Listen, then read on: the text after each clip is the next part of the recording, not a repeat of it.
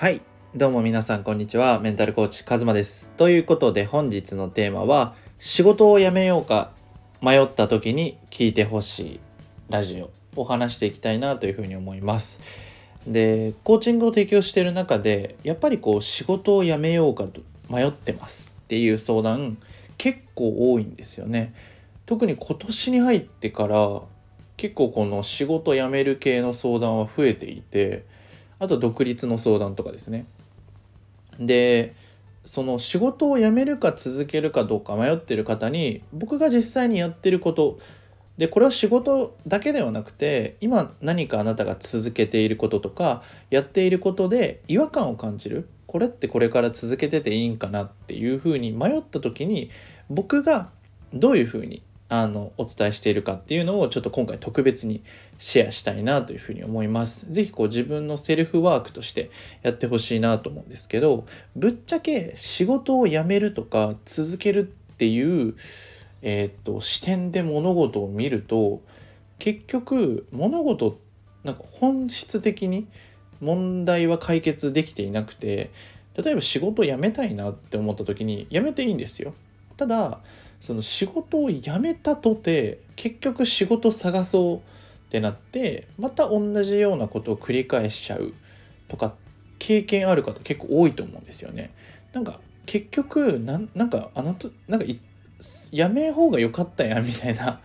あの思う方とかもいてでそれってなぜなのかっていうと後悔しない、えーとやめ方決断の仕方っていうのは自分の生き方からえーと、下ろしていくのがめちゃくちゃ大事です。というのも、えーと、自分の人生が今後どういうふうに生きていきたいのかどんな方向性で生きていきたいのかっていう方向性は絶対に決めた方がいいですね。例えば僕だったら自分の例えばこのコミュニケーションコーチングっていうものを広めていきたいとなっていうふうに思っているし僕が提供できるもの今自分で自己投資してるのはもう原体験のえっ、ー、と資格というか、えー、と勉強もしていてあとあの内観内政の講座も受けてるんですよね。だから僕はその過去っていうところをどう自分とつなげていくかっていうところに興味があってそれをもっともっとこう自分のできる領域を広げていって提供できる幅を広げていく。あとその僕は価値提供ベースが一番調子がいいので誰かの役に立つっていうところが方向性の一つとしてなってるんですよね。誰かの役に立てることって何だろうっていう。で立てることをベースに組み立てていってるんですよね。だからその自分の生き方何が自分の人生にとって大事なのかっていう棚卸しがめちゃくちゃ大事でこれって何だろうな自己分析とかじゃないんですよね内定もらうためにやることじゃなくてこう生きていく中でずっとやり続けるもの自分ってこういう生き方いいなとかこういう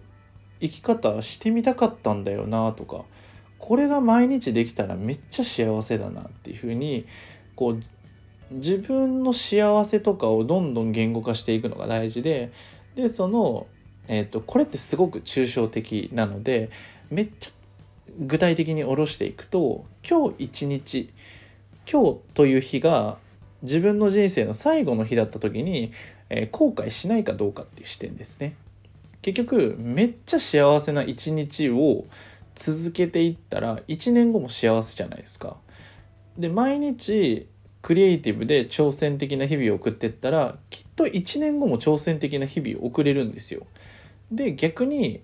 自分を追い込んだりとか苦しんだりとか自己否定して今を過ごして理想の未来手に入れようって言ってる人って結局1年後もずっと苦しい状態のままなんですよね。なぜかっていうとその1日が積み重なっていくだけだから。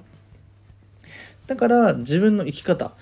自分がどう生きていきたいのかどんな一日を過ごしたいのかめちゃくちゃ幸せだなって思える一日ってどういう一日なんだろう。これが毎日できたらめっちゃ幸せだなって。で例えばなんかネットフリックスを一生見てたいみたいなのあるじゃないですか。で僕もやったんですよ大学生の時に。でもマジでなんだろうな。虚無るんですよ。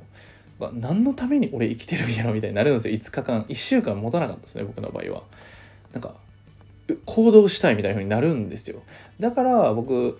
結構そのもうやりたくないですみたいな。特にあの奥さんが仕事辞めたいって時もあもう辞めたらいいじゃんみたいな。辞めなって言って辞めて辞めたんですよ奥さん。もう仕事つらいって言って。もともとそのやりたかった仕事じゃなくこう誘われて受けたみたいな仕事だったんですよね。でちょっと辛いほん本当に辛そうだったんで辞めて1週間ぐらいずっとゴロゴロしてたんですよね。まあゆっくりしてていいよって言って。で僕は普通にこうメンタルコーチング業とかその自分の仕事をしててで奥さん1週間とか経った時になんかアクセサリーやりたいみたいな急に言い出して あのアクセサリーをめちゃくちゃ買いあさってたんですよね。まあその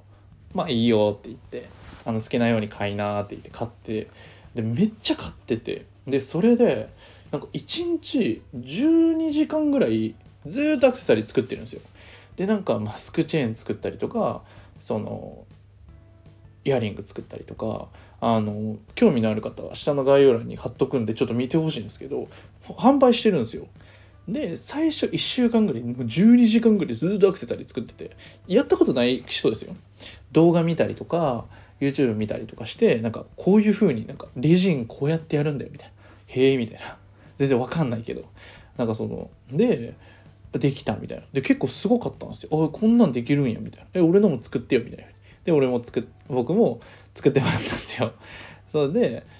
それであの奥さんが言ったのはこれちょっと売ってみたいって言ってもちろんその模造品はダメだから自分で考えてデザインして作って販売してで1週間後ぐらいに売れてたんですよねマスクチェーンが。そのまあニーズとその作りたいものが一致してるわけですよね。こうコロナっていうとこでやっぱマスクが多いからマスクチェーンっていう一つのおしゃれアイテムそしてその僕の奥さんのデザインっていうのを興味を持って、まあ、価格帯だったりとか合わせてお試しで売れたんですよね。で今も結構普通に売れてて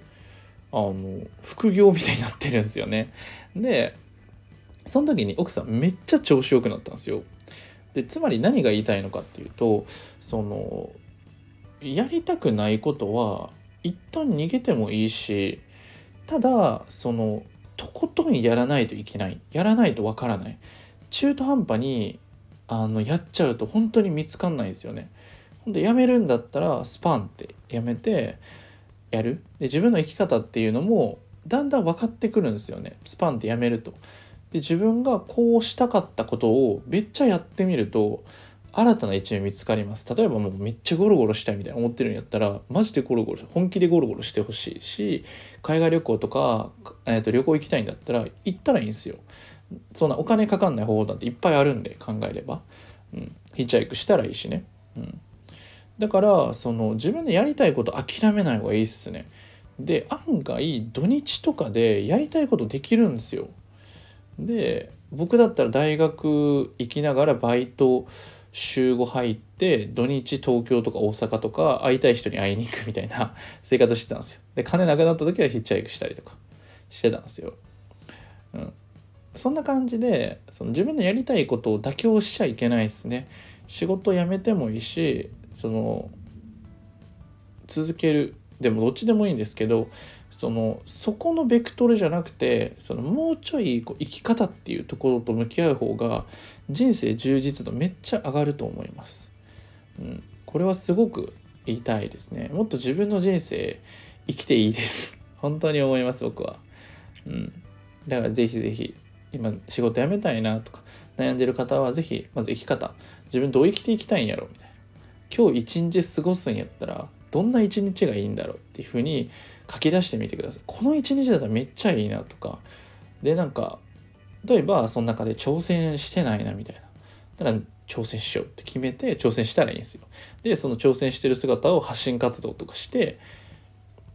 そしたら、あ、この人なんか挑戦してるんやみたいな、じわじわフォロワーが増えてって、それがいつか何かにつながるかもしれないじゃないですか。この、かもしれないっていうシナジーを広げていくのがすごい大事ですね。うん。みんな可能性高いものばっかやろうとするんですけどそれ思んないんすよね。うん、結局見えてる範囲って少ないので自分のワクワクすることとかやってみたいなと思うことに是非取り組んでみてください。ということで今回は仕事を辞めるか続けるかで悩むのではなく自分の生き方と本気で向き合いという話でした。是非ねあの何か参考になれば嬉しいです。他にもねこう自分の人生についてもっと向き合いたいとか自己理解とかメンタルについてもっともっと自分らしい生き方でこうカテゴライズしていきたいって方は是非下の概要欄にある公式 LINE 追加してみてください。あとね、今年、あの、ラスト、ある企画、やろうと思っているので、是非お楽しみください。ではでは、また。